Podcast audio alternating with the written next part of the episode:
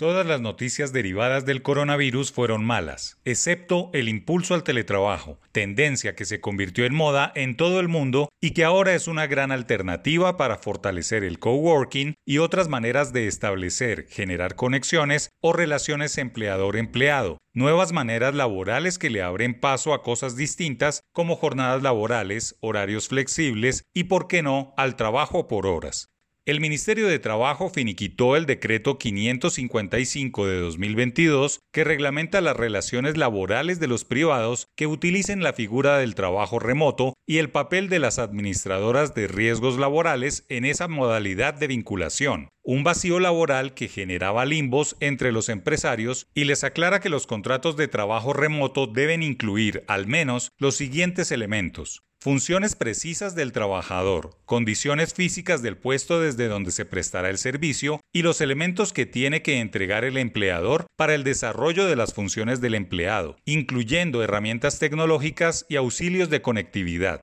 Si bien el llamado co-trabajo, trabajo compartido, trabajo en cooperación o trabajo en oficina integrada con personas ajenas al empleador, coworking, venía desde antes de la pandemia, es una manera novedosa de elaborar para profesionales independientes, emprendedores, aprovechar sinergias físicas y tecnológicas. Compartir oficinas, espacios para socializar, alimentos, tecnologías y recursos costosos para emprender también debe ser amparado por la legislación laboral colombiana, no solo cuando la casa se convierte en la oficina, sino en momentos en que se trabaja al lado de personas desconocidas o entornos expuestos. Las responsabilidades sobre herramientas, medidas de seguridad informática con las que debe cumplir el trabajador remoto y las circunstancias excepcionales en las que se le puede pedir su presencia física, incluyendo actividades de bienestar y recreación, también deben reglamentarse para evitar que las nuevas maneras de laborar se conviertan en problemas.